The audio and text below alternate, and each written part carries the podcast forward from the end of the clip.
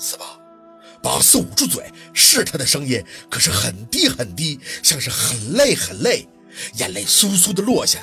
你在哪儿呢？你什么时候回来？我有点听不清他的声音。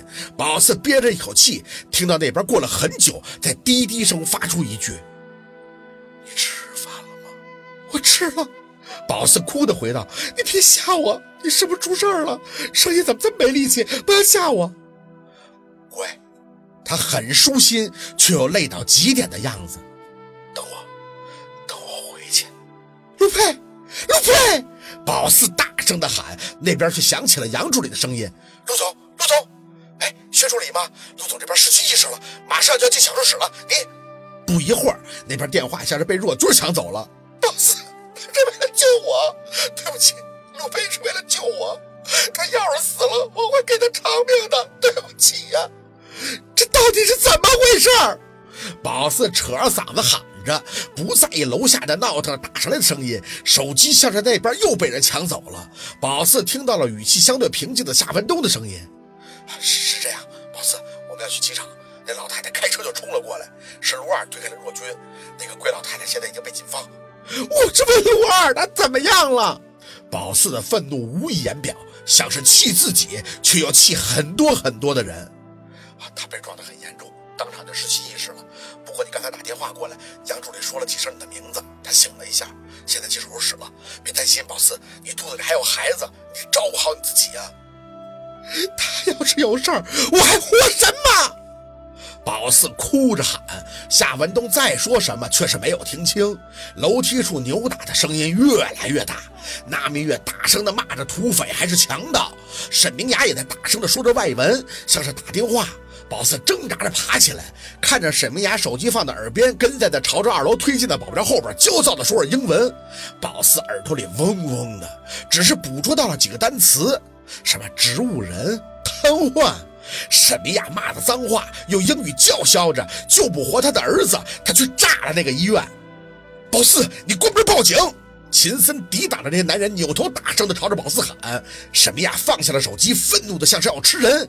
报警！我看今天谁能阻止我要孩子？给我打！随着沈明雅的一声令下，那三个保镖几乎就是要放开了拳脚，要奔宝四奔来。宝四站在门口没动，像个局外人一样看着眼前的一切，脑子里只是不停地飘荡着沈明雅刚刚出口的单词：植物人、瘫痪、救不活。嘴角抽搐的一咧，怎么可能啊？他的陆二不会的，他能从省城飞车回来陪他，也能在感受他出事以后逆向行驶救他的命，他是无所不能的呀。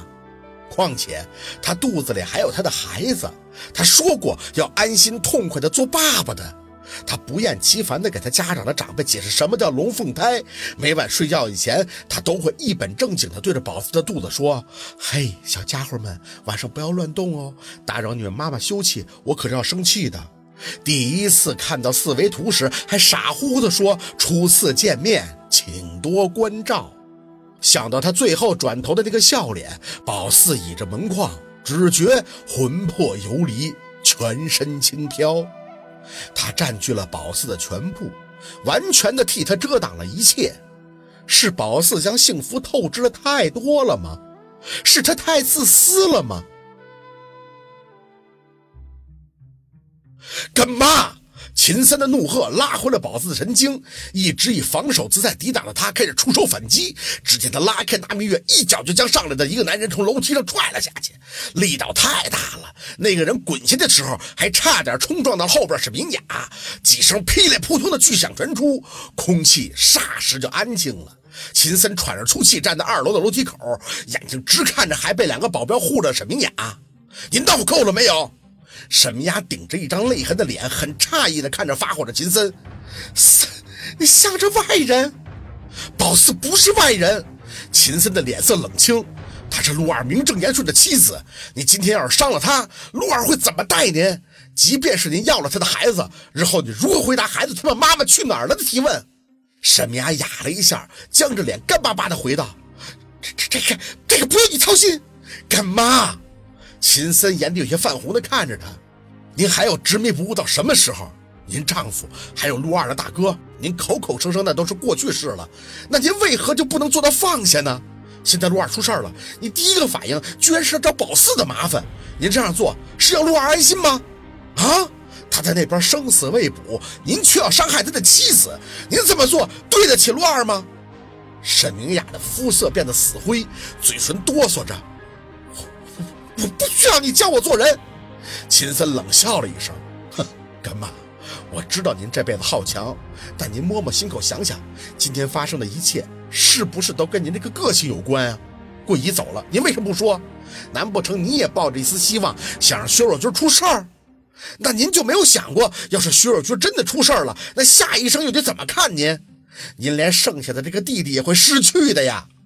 沈明亚苍老的眼像是突然得到了提醒，身体一个摇晃，用力地抠住了楼梯的扶手，嘴里念叨着。文文东，文文东，秦森深吸了口气。唉，你已经失去了那么多亲人了，现在剩下的就是陆二还有夏医生，可是他们都有挚爱牵扯。您要是真看得透，真能把这仇恨放下了，会发生今天的一切吗？您一进门就怪我，为什么隐瞒您陆二出国的事儿？但他为什么要出国呀？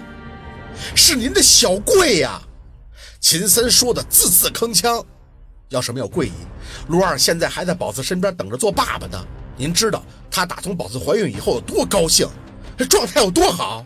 这一切明明都是向着好的方面发展的，是您给毁了。您的一丝怨念，现在闹成这步境地，您还不知道错吗？无人应声。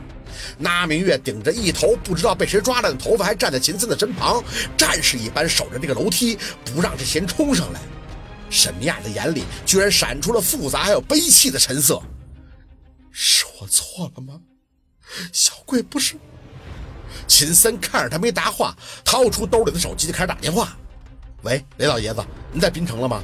啊，是这样，宝四在我这儿，陆二出了点事儿，干妈情绪很不稳定，您能过来看看吗？得有救护车，我看宝四这情况。你给谁打电话？一听到雷叔的名字，沈明亚刚刚有几分纠结的神色稍顿，推着身前的保镖急步上楼。你找雷老什么意思？要护着这个薛宝四是吗？那明月一见他上来就有些紧张，脚步挪动间，秦森却伸手挡了一下，示意那明月别动。看着沈明雅，他放下了手机，几乎是拿出了全部的耐心。我叫雷老来，是希望他能跟你谈谈。干妈，您太刚愎自用了。今天所有一切的发生都和您有关系。如果您再这么继续下去，那您真的是要一无所有了呀！好，今天的故事就到这里，感谢您的收听。喜欢听白好故事更加精彩。